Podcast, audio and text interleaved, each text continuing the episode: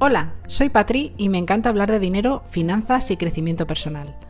Después de 14 años trabajando en banca, decidí dar un giro a mi vida y apostar por el mundo del coaching financiero. Este es un espacio para compartir experiencias, conocimiento y buenas prácticas relacionadas con las finanzas personales. Piensa en este canal como tu apoyo en el desarrollo y empoderamiento financiero. Si quieres saber más, puedes visitar mi web en www.patriciacaro.es o en mi perfil de Instagram patri.finanzas. Bienvenida, bienvenido a este nuevo episodio de podcast en el que te voy a hablar de cómo tomar el control de tus finanzas. Bueno, empecemos por, por decir qué significa tomar el control de tus finanzas. Bien, pues para mí principalmente es que estás asumiendo responsabilidad Responsabilidad es una palabra que me encanta. Y, además, pues estás tomando las decisiones, tus propias decisiones sobre el dinero. ¿Cómo relacionas esto con el episodio en, eh, el que te hablaba de mejorar tu relación con el banco? Si no lo has escuchado, te invito a que lo hagas antes de escuchar este episodio para ver un, poquito pues, pues, qué papel quieres asumir en tu vida económica, ya sea en tu relación con el banco o en cualquier relación.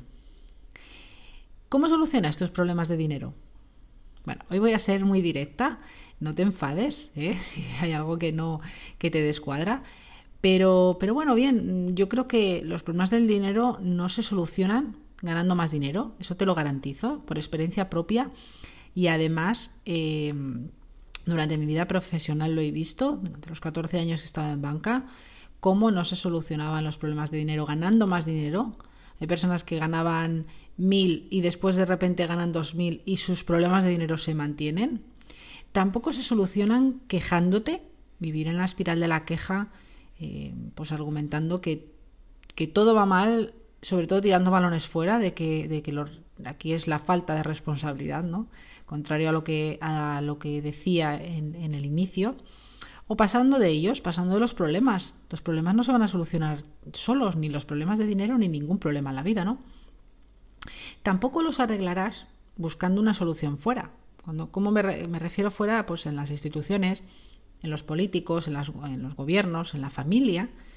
Sí, sí, me has oído bien en la familia. Y no porque tu familia no te quiera, ojo, ¿eh? Al contrario. Además, pues si os queréis mucho, mejor si no dejáis que el dinero se ponga de por medio. seguro que conoces algún caso o tú mismo lo has, vivido, en el que el dinero y la familia pues han acabado con una discusión, una pelea o, o algo peor. Entonces, ¿dónde encuentras las soluciones a tus problemas de dinero? ¿A tus problemas económicos? Pues muy sencillo. Está delante de tu espejo. Sí, sí. Tú eres la solución. Y me dirás, que, ¿cómo que yo soy la solución? ¿no? Pues es que nos pasamos la vida tomando decisiones financieras en función de lo, de la, que, lo que dice la familia el banco o, el gobierno, lo que nos aconsejan, ¿no? Eh, pues o bien por dependencia en ese momento, imagínate, oye, pues que te falta el dinero y tu familia enseguida te da dinero para, para cubrirlo, o el banco, pues que te dice el mejor punto para invertir, o el gobierno, que un día dijo que hacer hipotecas te desgrababa la declaración de la renta, pues todo el mundo hacer hipotecas. Si sabéis, eh, hay productos financieros que desgraban en la declaración de la renta. Eh, pues también es un como un, oye, están tomando decisiones financieras eh, por ti. Está claro que no vas a firmar una hipoteca solo porque te desgraba, ¿no? Pero bueno, pues está ahí el incentivo, ¿no? Eh, vamos al súper y gastamos dinero en aquello que no necesitamos, muchas veces. Pues ¿por qué? Pues porque han aplicado también un buen neuromarketing. El neuromarketing existe y está, bueno, pues está al servicio, digamos, de las empresas, ¿no? Para, para captar la atención, pero también juegan un poco con, nuestra psicología para que eso, para que nos llevemos cosas que no necesitamos. Y así, bueno, podría pasarme horas poniendo ejemplos de este estilo. Y está claro pues que, pues que en muchas ocasiones necesitamos a estas personas o instituciones para conseguir nuestros objetivos. A veces pedir un préstamo es inevitable. Pero también te digo que si es evitable, procura que estas relaciones no te condiciones. Y dirás que, oye, pues ¿cómo me compro una casa? ¿Cómo...? Siempre hay opciones. Yo conozco personas que no han recurrido a un préstamo hipotecario para comprarse una casa. Al principio era como que me parecía un, o sea, que no lo entendía cómo, cómo era posible. Pero bueno, siempre hay, eh, siempre hay opciones. Entonces, ¿cómo se hace? ¿Cómo responsabilizarte y tomar el control de tus finanzas? Bien, pues para mí el primer paso es tomar conciencia de qué mentalidad financiera tienes. Tus patrones financieros y tus hábitos están condicionando tus resultados actuales. Em, te voy a hacer una serie de preguntas para que, bueno, pues te invito a que, a que reflexiones sobre ellas. No hace falta que las contestes todas ya. Puedes volver a escucharlo eh, y cuando estés más, más tranquilo, más tranquila, escribes un poquito, ¿vale? Y te las voy a hacer para que, eh, bueno, pues que pienses un poquito, ¿no? ¿Qué piensas sobre el dinero? ¿Qué opinas de los ricos? ¿Para ganar dinero es necesario trabajar duro? ¿Para ganar dinero hay que tener dinero? Analiza tu relación con el dinero y cuestiona si eso que estás pensando, esas respuestas a esas preguntas, ¿Te estás perjudicando o te está favoreciendo para conseguir tus objetivos? Después de examinar estas creencias, pues te invito a que tomes conciencia también de tus emociones. Las más presentes en la relación con el dinero son el miedo, la ira y la vergüenza. Miedo a quedarte sin dinero. Ira por no poder hacer frente a un pago. O vergüenza a que en la caja del súper no te pase la tarjeta de crédito cuando has hecho una compra de todo un carro. Hemos de conocer nuestras emociones en relación al dinero. De ahí la importancia del autoconocimiento. Y es que conocerte pues, a ti mismo te dará muchas claves para relacionarte con el dinero. Por ejemplo, si quisieras invertir unos ahorros que piensas y sientes que tanto te han costado ganar, vas al banco y depositas tu confianza en la persona que te atiende, ¿no? ¿Qué pasaría si a los pocos días tu inversión baja de valor? ¿Tendrás miedo? ¿Irás corriendo a cancelar? O estarás tranquilo porque, como te dijeron, es una inversión a largo plazo y requiere un tiempo para acumular rentabilidad.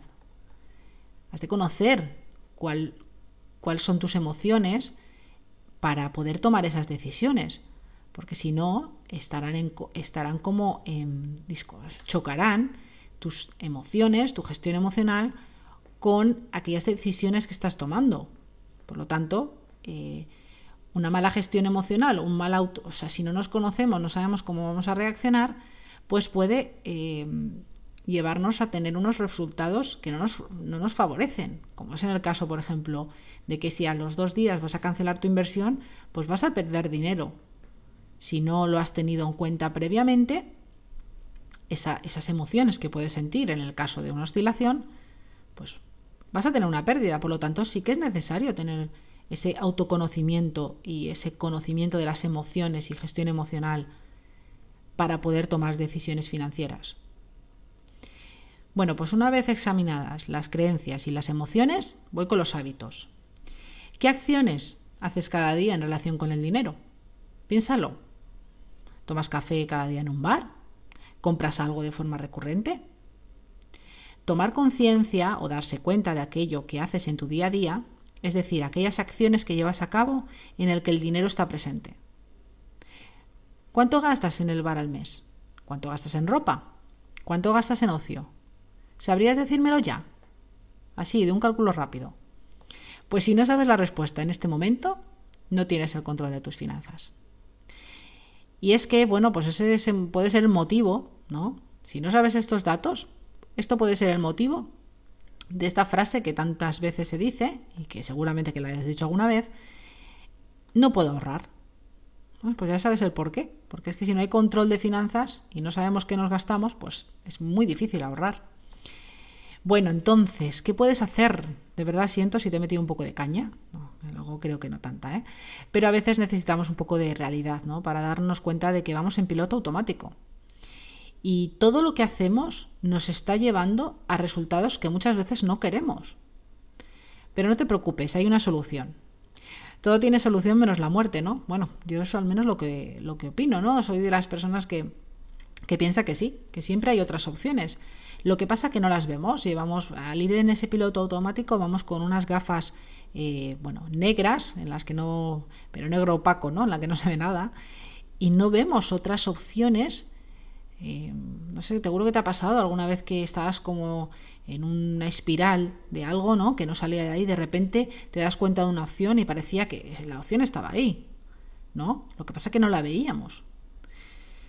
Entonces, bueno, ¿qué puedes hacer para cambiar esta situación? Te he hablado de patrones financieros, creencias, emociones y hábitos. Bien, pues para mí el primer paso es tomar conciencia de todo ellos, de todos ellos. Hablo mucho de tomar conciencia. Tomar conciencia es darse cuenta de algo, ¿no? Bien, puede parecer muy abrumador, ¿no? Eh, patrones, creencias, emociones, hábitos. Pero en realidad tampoco es tanto, ¿eh? eh es practicar un poco la observación ¿eh? de tu día a día y centrarnos en el aquí y en el ahora. Em, vivimos en una sociedad que se focaliza mucho en el futuro, que está bien, ¿vale? Que hay que mirar al futuro, pero em, bueno, eh, con una, con un, logrando un equilibrio, ¿no? Es decir, yo la mirada siempre la mirada al futuro es como venga, una mirada, ¿no? Una, una, un objetivo, ¿no? Hacia dónde va mi vida. Pero en realidad lo que vale es hoy, el presente, porque si mañana no estamos, a mí esa frase de mm, ya lo haré dentro de cuatro meses, no, no, no, no. Si lo quieres hacer, hazlo ya. O sea, busca la manera, ¿no? Pero hay que nos tenemos que centrar más en el presente, porque el futuro no ha llegado y no tenemos ni idea qué va a pasar. Y luego también eh, hay una o sea, está la sociedad también muy basada en el pasado, o sea, menos en el presente, los dos. Eh, pues culpándonos de, la, de, lo que hemos hecho, de lo que no hemos hecho. Y bueno, pues entre la culpa y la y el resentimiento, pues ahí nos movemos, ¿no? Pues dejar un poquito el pasado y, utilizar nuestras experiencias pasadas para aprender de ellas. Y, y, no, no martirizarnos con qué hemos hecho o hemos dejado de hacer. Y para esa toma de conciencia y para practicar esa observación que te he dicho en el día a día, pues te recomiendo escribir. Es una buenísima forma para tomar conciencia. También lo es meditar o, bueno, tomar de ayuda de un coach, ¿no? Para agilizar ese proceso, porque es que al final los, los coaches estamos aquí para eso, para, para eh, digamos, ser un espejo de tus palabras. No estamos, los coaches no son eh, personas que te, que te digan lo que tienes que hacer sino que buscan en ti, pues que, mm, bueno, no, buscan en ti, te ayudan a, que tú busques en ti a encontrar esas soluciones, porque como te he dicho, todos tenemos las, las soluciones dentro. De ahí la importancia pues, de todo lo que te he dicho hasta ahora, ¿no? Entonces es como pues un guía que te lleva desde el punto A hasta el punto B que quieres, pues en, concreto pues el coach financiero pues hace eso eh, relacionado con las finanzas, ¿no? Pues que claro, como las finanzas hay tantas cosas relacionadas como son los pensamientos, las creencias, las emociones, pues al final la figura del coach es muy, muy importante. Pero bueno, mm, ya te digo que la, escribir es una super, una super forma para, para tomar conciencia. Y el segundo paso, una vez que hayas tomado esa conciencia, pues comienza a recibir educación financiera, cuando ya sepas pues, qué creencias, qué pensamientos, qué, mm, qué emociones tienes, te conozcas a ti mismo, y digas, vale, venga, pues esto era hasta hoy, ¿no? Y ahora quiero darle otro rumbo, ¿no? Pues ya empieza a recibir un poco de información, ¿no? Un poco de formación. La información es poder, pero también te digo que acumular mucha información y formación no sirve de nada si no tomas acción. Y tampoco sirve de nada tomar información y formación sobre finanzas cuando tus creencias pues no tienen pues son limitantes yo creo que es que no, no, o sea, te puede ayudar a corto plazo, pero a largo plazo se volverá lo mismo, porque todos sabemos lo que nos viene bien y lo que nos viene mal, ¿no? Pero es como que volvemos siempre a lo mismo, pues es porque, porque tenemos esas creencias que nos están limitando. Eh, además es que vivimos en un momento en el que de forma positiva tenemos toda la información a nuestro, a nuestro alcance.